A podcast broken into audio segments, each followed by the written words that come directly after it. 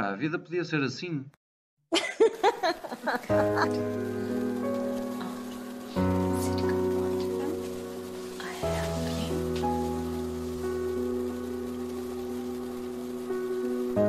Bem-vindos. Esta é uma conversa entre Diana Oliveira e Rui Correia sobre a vida, sobre aquilo que gostávamos que ela fosse e sobre aquilo que ela é, na verdade.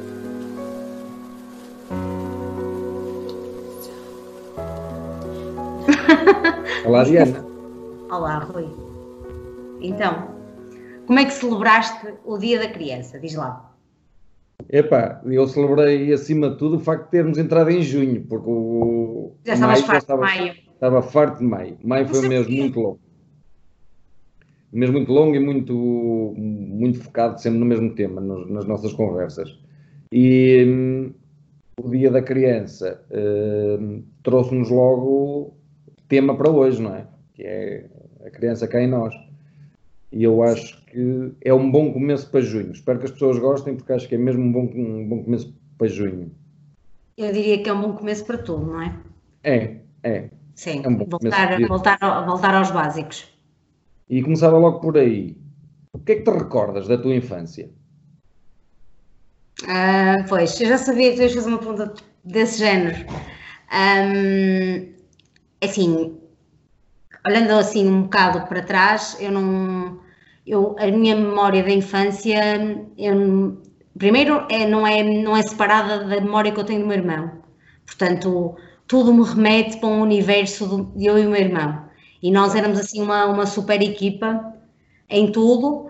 E, e então todas as minhas boas memórias, seja de brincadeiras livres, seja de traquinices, era sempre na companhia dele e, e parece que havia sempre aquela defesa um do outro, não é?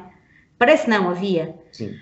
Hum, eu não acho que tenha tido assim uma infância hum, eh, muito regular, porque eu, eu na verdade o que eu queria mesmo era, era, hum, era crescer e ir para a escola. Eu nunca pude ir para a escola, só fui para a escola aos seis anos. Então eu hum, depois de entrar na escola tenho memória quase de muita coisa, não sei o quê. Mas assim, uma grande memória que eu tenho mesmo da, da minha infância, assim quando olho para trás, é a minha casa era muito perto do, do, do, de uma igreja, a casa onde vivíamos era muito perto de uma igreja pequenina e de um coreto. Ahm, e eh, de um coreto, quer dizer, na altura das festas montava-se lá um aparato. Eu é que achava que era um coreto, mas ah, lembro-me de estar lá a brincar com o meu irmão e, e com as crianças. Ah, lembro-me de ir muito para a casa da minha avó e ela fazer o pão com, com ovo estrelado. Ahm, lembro-me de costurar com a minha avó, eu achava que ia, ser, que ia fazer isso também. Mas sim, eu acho que tive uma infância feliz dentro do possível, um pouco em casa demais, se calhar, pronto, acabava por, por ter muita necessidade de conhecer outras coisas já nessa altura e, e ansiosa pelo que vinha a seguir, parece assim um bocado uma estupidez, mas é verdade, eu vivia assim um pouco essa ansiedade. De querer crescer. Sim. Então, E e, hoje, se pudesse, o que é que dizias à, pequena Diana? Oh, Não tenho a pressa de crescer. Pronto, eu acho que é, que é muito isso. Eh, no meu caso, eh, eu acho que a infância é, é, é sempre a minha memória mais confortável, porque de facto tive uma infância também muito feliz. Eh, também acredito que naquela altura não era preciso muito para sermos muito felizes. Eh, e isso era uma coisa que eu queria puxar para o tema de hoje, que era o, por um lado, a liberdade, e eu podia brincar na rua, eu podia ir fazer o que eu quisesse, andar de bicicleta, eh, porque também morava num, num pequeno bairro, uma pequena aldeia que, em que toda a gente conhecia toda a gente e, portanto, toda a gente tomava conta de toda a gente. Ou seja, se me vissem passar, iam estar de olho a saber se eu estava a fazer as neiras ou não. Hum, e, portanto, por um lado, a liberdade de poder explorar eh, aquele, eh, aquele lugar eh, que parecia eh, gigante, que na verdade era pequeno, eu, eu também era pequeno. E por outro lado, a imaginação, que era aquilo que eu queria puxar para o tema de hoje. Mais do que a liberdade, era a imaginação. E é uma coisa que eu acho que hum, se pudesse dizer a alguma criança ou dar algum conselho a alguma criança no, no que toca a, cres a, crescerem, é sempre o conselho de nunca percam a imaginação. Porque acho que isso é, é fundamental. Porque nós nascemos com imaginação. A verdade é que nós conseguimos inventar diálogos com bonecos, nós conseguimos fazer de uma pedra uma pistola, nós conseguimos fazer de um pau uma espada, nós conseguimos fazer. E mesmo uh, fazer, fazer de conta, não é? Que somos pessoas diferentes ou personagens, não é? Portanto, quando, quando a Alice calça os teus sapatos ou quando a Alice se quer pintar, no fundo ela está a puxar pela imaginação dela. Sim. E, Sim. E Sabes que. A idade adulta e há de ter tempo de lá chegar. Sabes que existe um, um há bocado do que falavas de toda a gente tomava conta de toda a gente, isso é uma coisa. Há um provérbio que diz que é preciso uma aldeia para educar uma criança. E eu não posso estar mais de acordo. Sim. E a minha decisão, quando eu decidi ser mãe, a coisa que eu tinha mais medo era que a minha filha não tivesse a oportunidade de ter as coisas que eu tive, que foram boas, que era exatamente esse contacto livre com as coisas. E por isso é que eu faço tanta questão que ela volte e que esteja um, nos sítios onde eu estive, com as pessoas onde eu estive. Os meus pais, os meus avós são pessoas muito presentes na vida dela. E a imaginação, um, assim, a verdade é que eu e a minha, a minha filha faz-me companhia desde que eu me lembro. Ou seja, é ver o mundo pelas, pela lente dela, está a ser voltar à infância e está-me a permitir um, tirar um prazer das coisas. A primeira, coisas que ela vê pela primeira vez e que eu dou como, adquirida, como adquiridas. Toda a gente devia ter por perto as crianças, não é? Porque permitem, permitem essa leitura do mundo, que mais às vezes do que imaginativa, também é inocente, porque sim, é a primeira vez que, que, estão a fazer isso, a ver, a ver o que estão a ver. Na verdade, o que eu sempre gostei eh, nas brincadeiras que tenho com os meus sobrinhos é o facto de não ser eu a puxar por eles para eles serem adultos, mas serem eles a puxar por mim para eu ser criança. E acontece comigo, acontece com, com obviamente com o meu cunhado e acontece com o meu pai também, eh, nas brincadeiras que se tem com ele, nós somos obrigados a ser crianças e a estar no nível deles, uh, hoje menos, porque eles já são adolescentes, mas quando eram crianças, aquilo, aquela possibilidade de poder voltar pela segunda vez àquele lugar tão, tão especial que é ser criança, eu acho isso fantástico. Uh, e, uh, de facto, percebo o que dizes em relação uh, à Alice de dar essa possibilidade. E é, de facto, uma lufada a dar fresco na vida das pessoas. Sim, um, ehm, eu nem posso contar os dias, e todos nós os temos, complicados ou estressantes, ou, e, e, e, há uma regeneração a partir do momento em que há o contacto com ela. Um, e o contacto, às vezes, de estar, ou aquele abraço, ou aquela coisa que ela diz, ou uma coisa nova que aprendeu. Também eh, tem muito hábito de um, contar segredos em determinados sítios, ou, ou alturas, normalmente é antes de dormir, enquanto eu estou a penteá-la.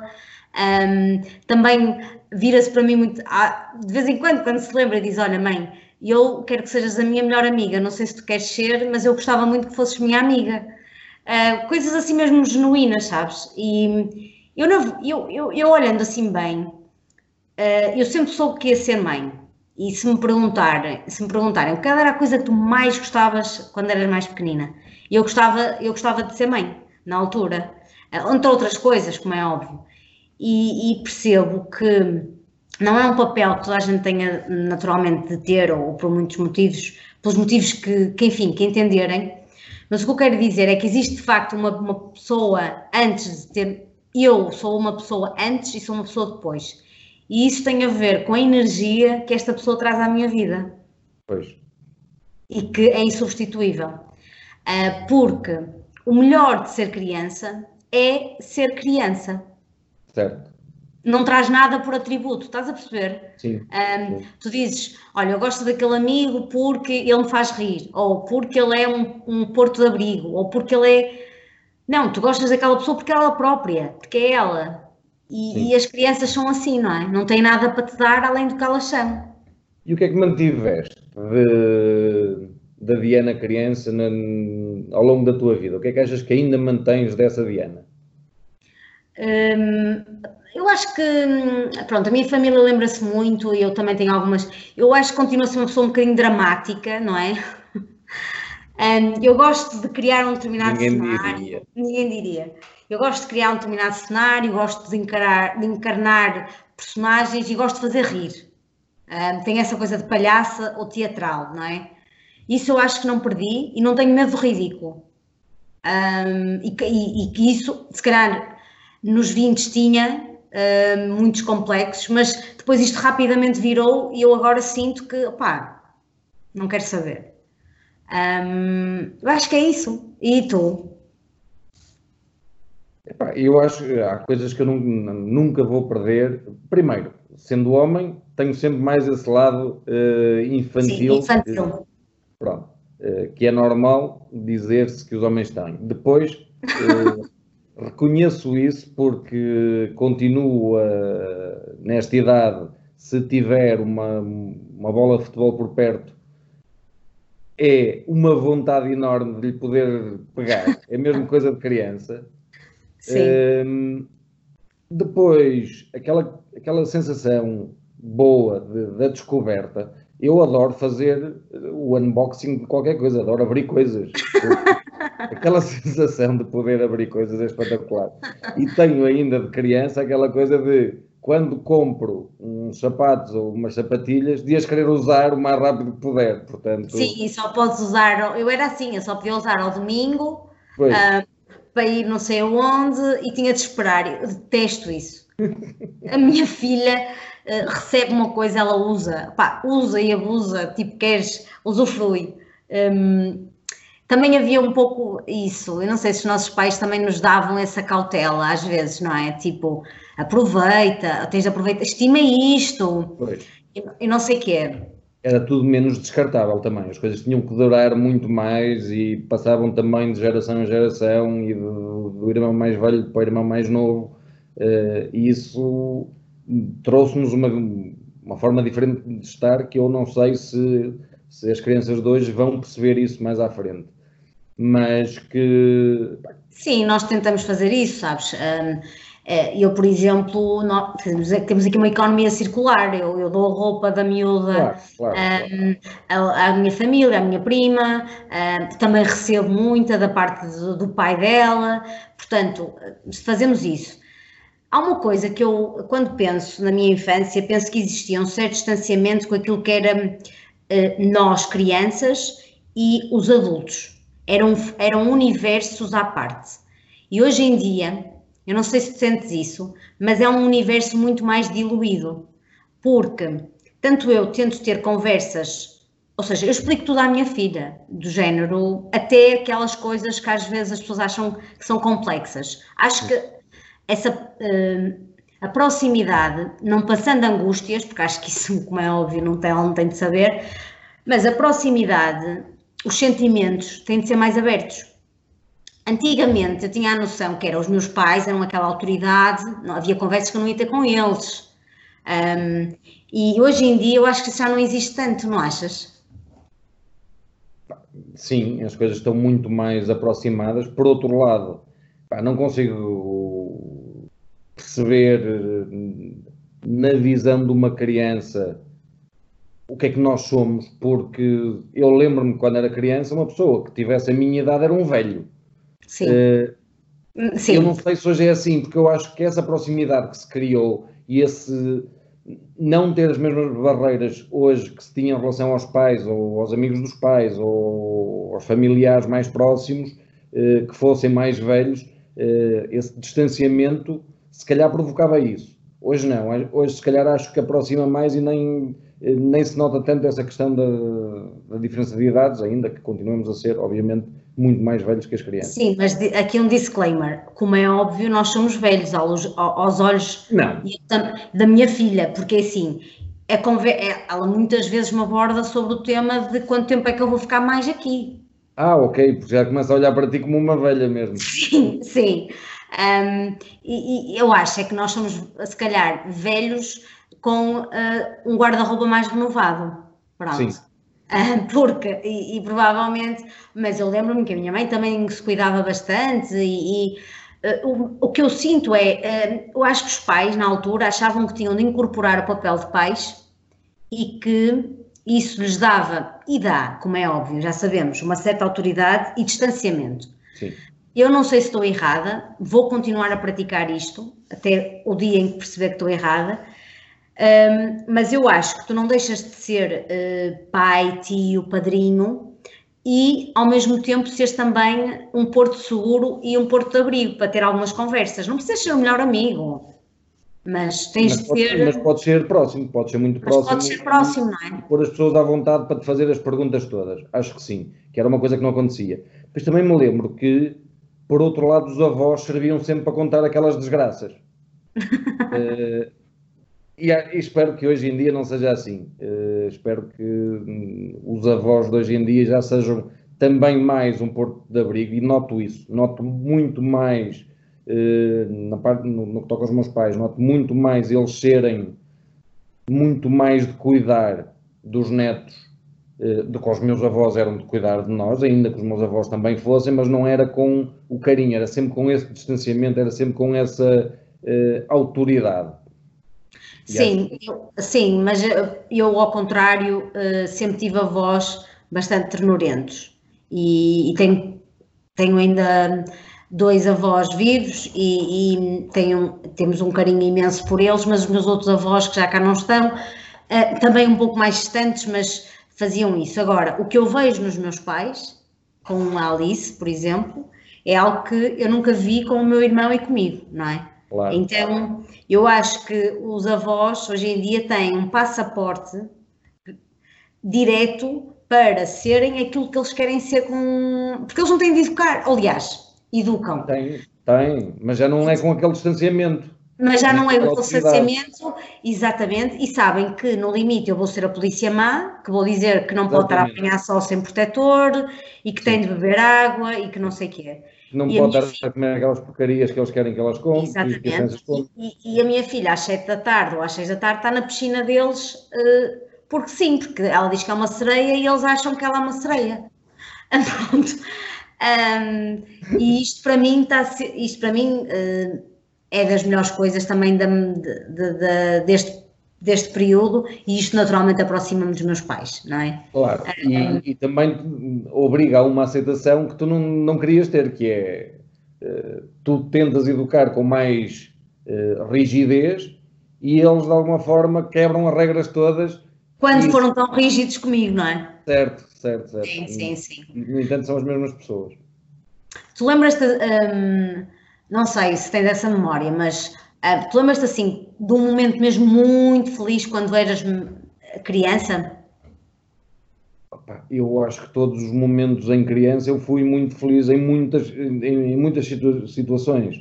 Uh, eu também era muito feliz com muito pouca coisa. A mim dava-me uma bola de futebol, eu era muito feliz. Dava-me umas chuteiras, eu era muito feliz. Dava-me uma bicicleta, eu era muito feliz.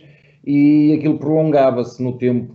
Ehm, sim, todas essas coisas, o ter ido jogar futebol ainda miúdo e, e que também lá está, nos obriga a parecer, ser, a parecer mais adultos, eh, quando somos uns meros pirralhos e, e só que como vamos para o campo e temos aquela responsabilidade de jogar e de ganhar e de, e de cumprir uma missão, já queremos armar-nos ao pingarelho, mas eh, todos os momentos, eu, eu se, se há uma coisa boa em mim, é o conforto de poder voltar em pensamento a essas memórias de, infância, claramente, porque eh, eu faço recorrentemente porque gosto de me recordar dos bons, dos bons momentos de infância. E tenho muitos, muitos mesmo. E momentos muito simples, muito simples. E tu, quando tu querias ser alguma coisa, quando eras miúdo, tipo, era jogador de futebol, me digas? Era jogador de futebol, era bombeiro, era aquelas coisas que toda a gente, que todos os miúdos querem ser. uh... E são tanto tipificadas, isso. O que eu quero dizer é, por exemplo, um, a minha filha também uh, já passou por muitos momentos, médica, não sei o quê. Mas, tipo, eu quando falo do que eu faço, ela nunca quer fazer o que eu faço, porque ela não entende. E eu, às vezes, acho isso muito engraçado, porque as crianças de hoje vão ser coisas que não existem, profissões que não existem, certo. não é? E nós continuamos a insistir na tecla da, do professor, do advogado, não, o advogado se calhar não se fala tanto, mas o médico, o bombeiro, o polícia, a malta, e data scientist, quer ser? um, e então a Alice foi uma coisa muito gira, muito gira, quer dizer, eu fiquei assim um bocadinho triste, porque era para dizer as profissões dos pais, e a Alice antes, na, na, até foi por videoconferência, porque era uma aula virtual, e a Alice antes tinha-me preparado a lição, e ela gosta muito de preparar, tipo, olha mãe, é assim, eu não vou querer que tu digas nada, porque olha, eu não sei o que é que tu fazes, e muito sinceramente, ninguém vai, ninguém vai querer saber, porque não é interessante. Ela não disse interessante, ela não é giro, não é moda, não é não sei o quê, só disse, olha, a maior parte das pessoas vai trabalhar em coisas como eu. E eu depois a única coisa que tive coragem de dizer foi que trabalho com computadores, senti-me tão mal mas eu não quis explicar, eu não conseguia explicar àquelas crianças o que é que fazia. um, por isso, uma, isso essa, essa, essa ingenuidade, que é outra coisa, que é, não, se tu reparares, as crianças hoje em dia brincam, um, imaginam as mesmas coisas que nós fazíamos há uns anos atrás, e já foi há 20, 30 anos, no entanto o mundo está completamente diferente, e Sim. às vezes assusta-me um pouco isso, até nas histórias, não é? Eles Sim, leem. Mas os miúdos hoje também brincam a simular que têm um, um iPhone ou um smartphone qualquer. Sim, é verdade. Também se adaptaram aos tempos. Acho que na altura era tudo muito mais simples. Eh, eu lembro-me de brincar com os meus amigos na rua ao, eh, aos jovens heróis Shaolin ou ao D'Artacão, portanto... D'Artacão, que mítico! Ver os, os vídeos em cassete era um momento mágico quando o meu irmão punha a cassete no quarto dos meus pais e nós ficávamos ali a ver, não é? Porque escolhíamos aquela cassete. Já na altura era o Netflix que nós tínhamos, não é? Exato. Eu não, eu via, eu via em, em, em, direto, em direto, quer dizer, via na programação da televisão, que eram só dois canais na altura, o, o D'Artacão, o Era Uma Vez a Vida, o e todo, Era uma vez a vida também, sim, sim, sim. E ainda hoje me lembro das músicas, de, dos, dos, genéricos desses desenhos animados, das uh, Fábulas da Floresta Verde, uma, uma, série de coisas que, que é daquele tempo e, um, e que está disponível hoje em dia no YouTube. Uh, há uma página que é o Mistério Juvenil que tem muita coisa desse tempo e que me permite de vez em quando ir lá recordar e, e lembrar-me desses tempos e de como era bom ser criança e como era bom ser criança num meio mais pequeno, precisamente sim. por ter mais liberdade. Mas é como tu dizes, é preciso, é um bocado esse ditado de é preciso uma aldeia para educar uma criança.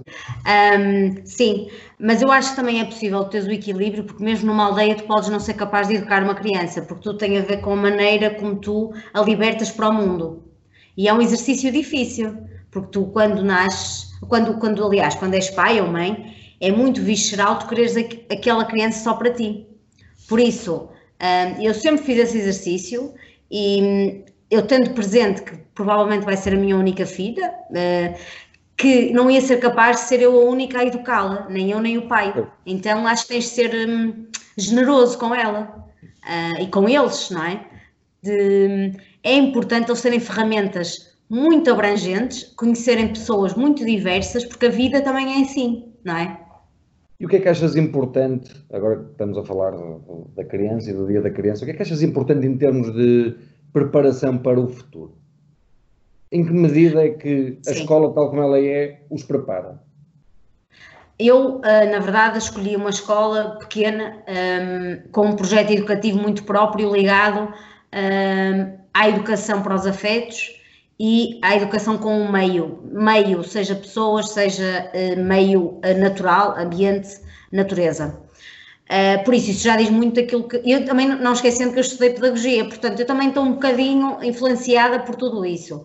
Agora, um, eu diria que uma, ferramenta essencial para a vida tem a ver com a expressão dos afetos e das emoções e tu seres capaz de te relacionares e teres empatia pelos outros saberes ler pessoas.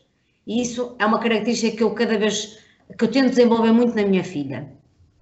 Um, e depois a questão também da adaptabilidade, ou seja, a flexibilidade, a capacidade de se adaptar ao ambiente da escola, ao ambiente da dança, à família, aos amigos dos pais, aos adultos terem conversas e ela está a assistir, às vezes em que tem de ser ela a participar, estás a ver? Esta hum, flexibilidade e naturalmente a tolerância pela diferença, claro. Uhum. Que eu acho que foi o maior ensinamento que os meus pais me deram.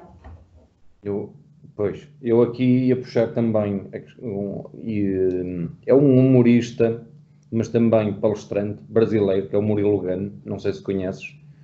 Não. E ele tem umas, umas palestras interessantes, eh, eu vou também partilhar depois no, no Facebook, uh, da vida podia ser assim, uh, que é.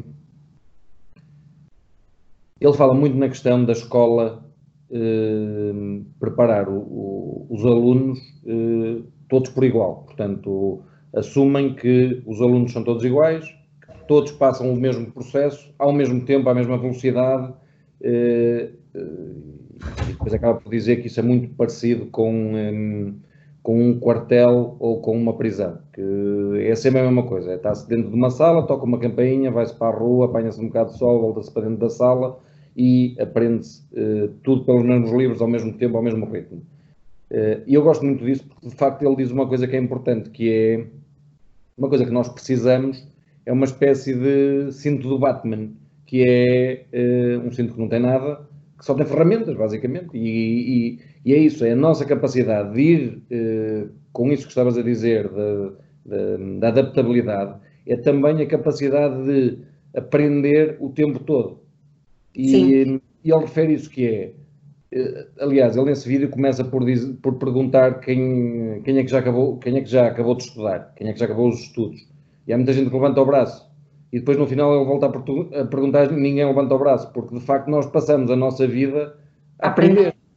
E essa, e essa que tem que ser, uh, acho eu, a grande lição se, ou a grande uh, educação que se tem que dar aos, aos miúdos. É uh, vivam a aprender, mas sempre com imaginação, porque eu acho que é muito importante a imaginação. Uh, e nesse vídeo ele também refere uma coisa que é uh, as contas matemáticas básicas de tens uma pessoa a abrir um buraco, demora um dia a abrir um buraco, ou demora dois dias a abrir um buraco. Se tiveres duas pessoas, quanto tempo é que demoram? Uh, e a, claro, a única resposta que matemática é, é se uma pessoa demora dois dias, duas pessoas demoram um dia. E ele diz, não, tem que se aceitar a criatividade das pessoas, tem que se aceitar que uma pessoa pode responder que eh, duas pessoas se calhar demoram mais tempo porque ficam ali na conversa. Conversa, sim. Uh... Sabes que hum, eu, eu acho que agora também com este contexto remoto consegui perceber isso um pouco uh, naquilo que vivi cá em casa com ela. Eu acho que a estrutura organizada de uma escola faz parte, é importante.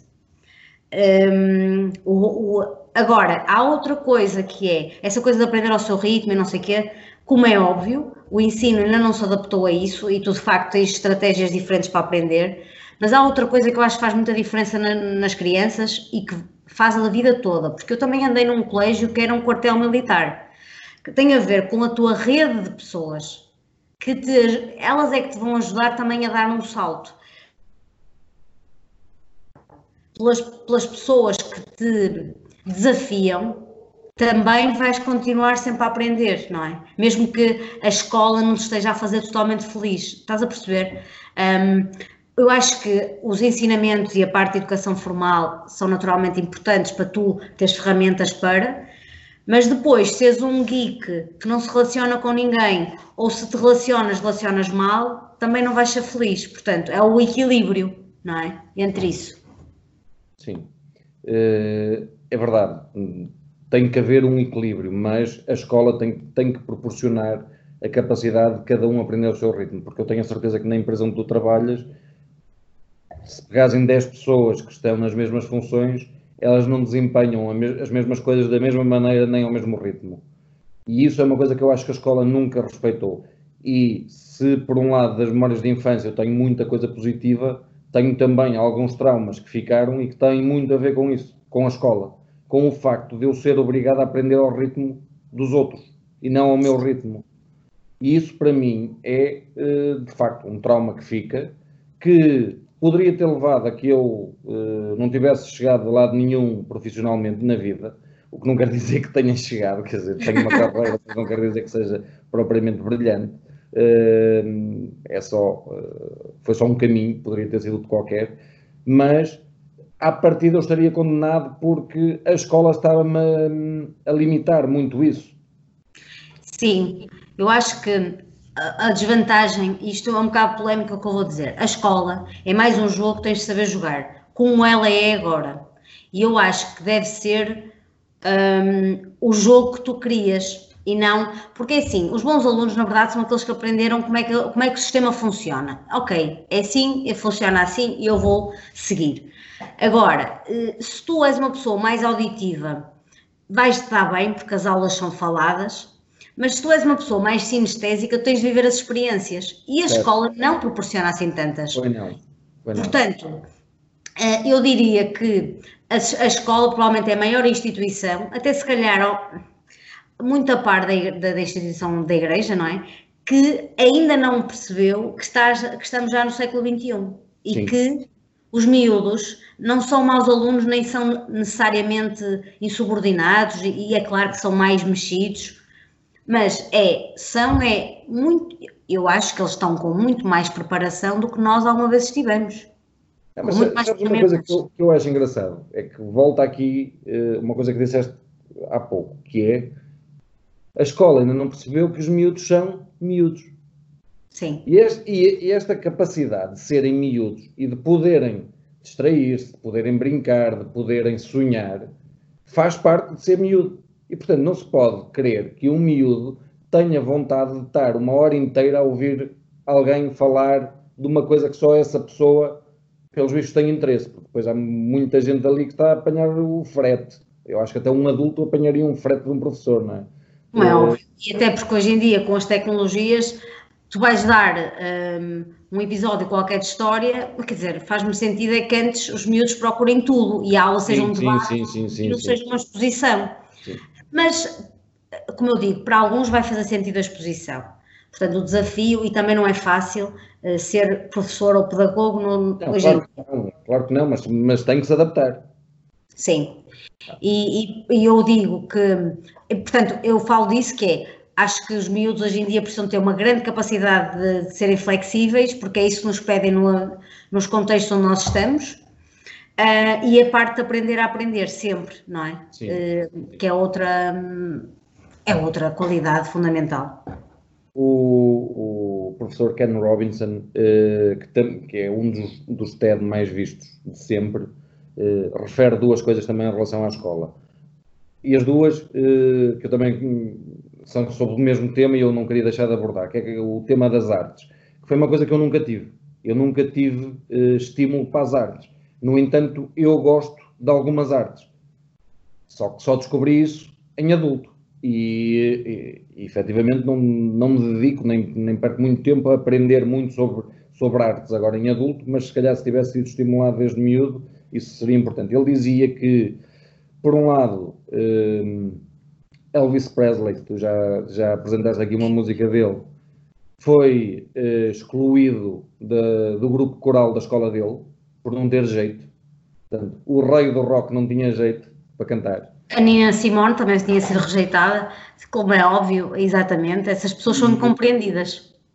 E ele também perguntou aos, aos Beatles, eh, aos vivos, obviamente, eh, dois deles estudavam juntos, penso que era o, o Ringo Starr e o, um, e o Paul McCartney, eh, se os professores algum dia tinham detectado neles talento para a música.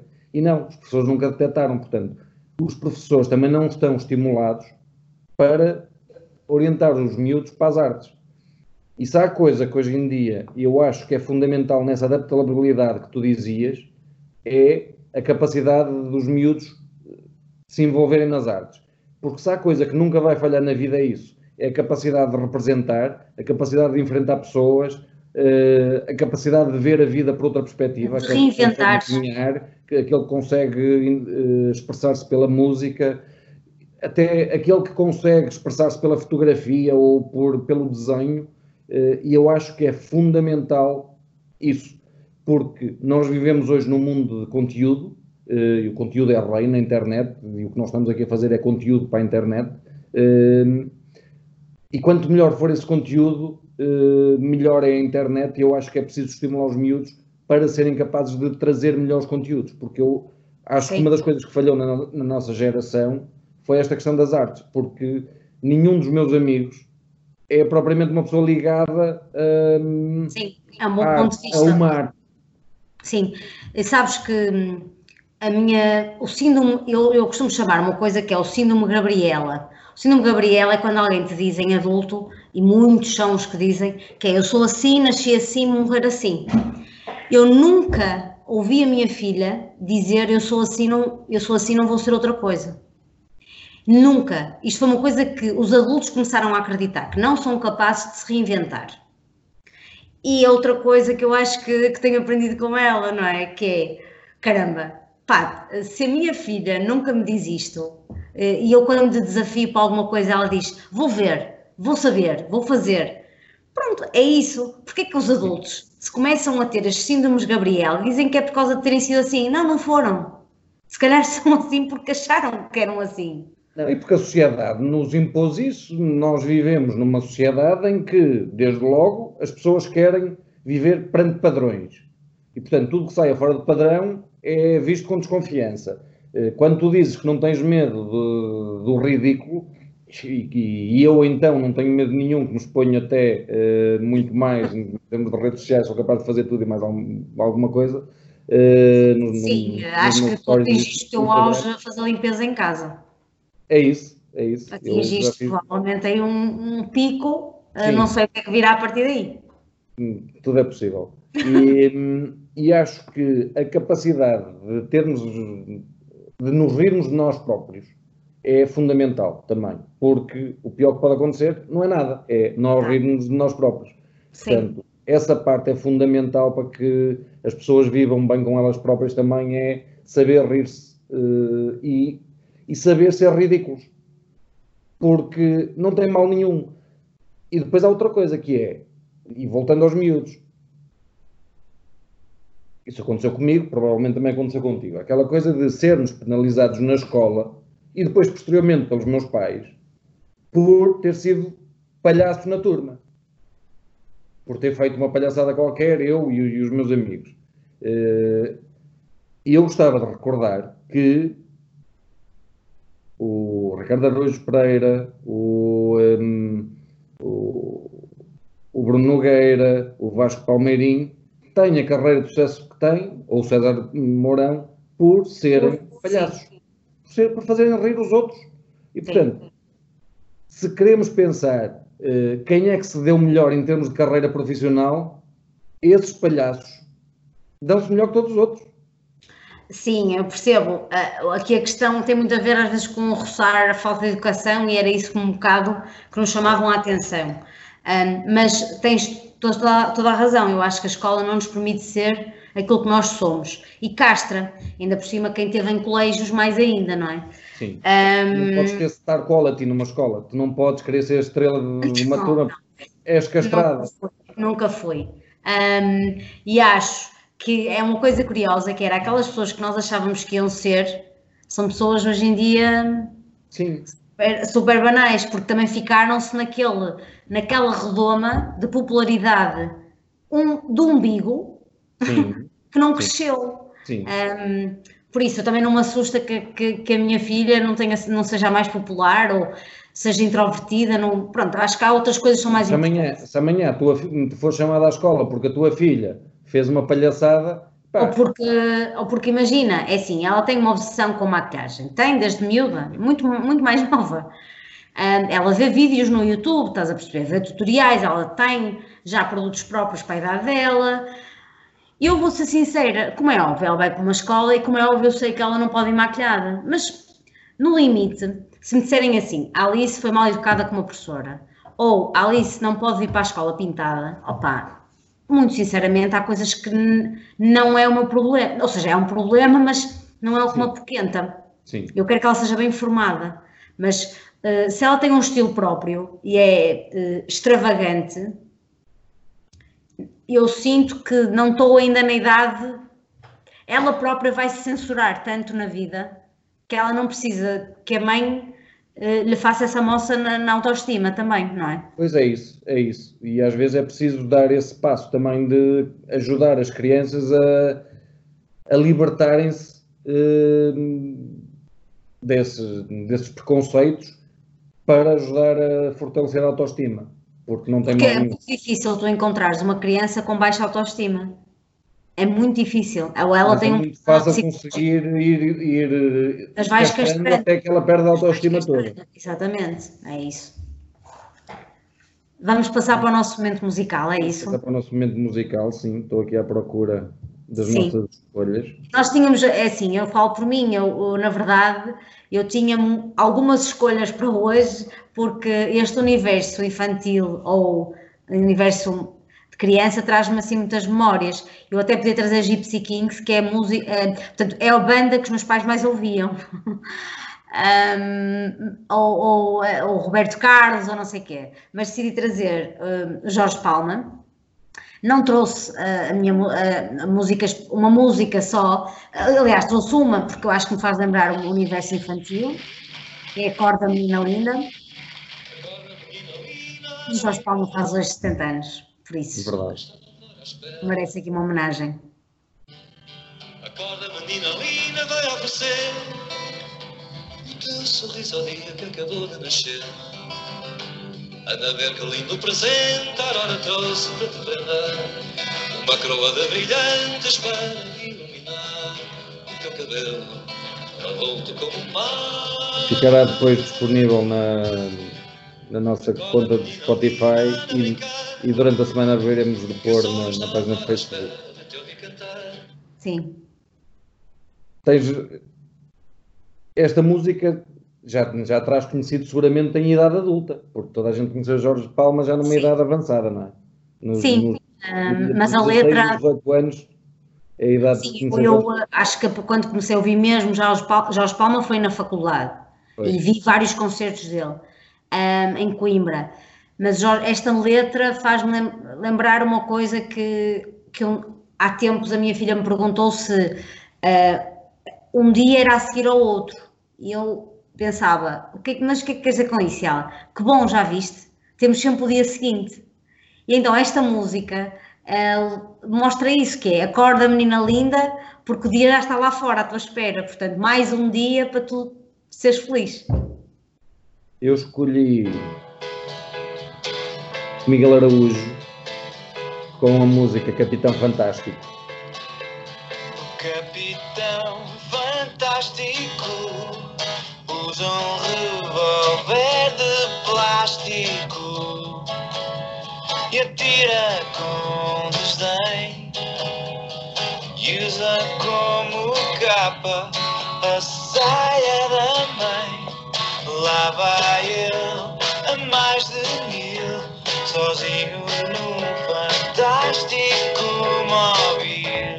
Móvel. Isto, esta música remete-me claramente para, para, a infância e para aquilo que eu dizia de nós termos uma capacidade fantástica de termos, de sermos, enquanto crianças, o capitão fantástico. Nós podemos inventar isto tudo. Nós podemos ter o fantástico móvel, nós podemos ter um revólver de plástico, nós podemos tudo enquanto crianças.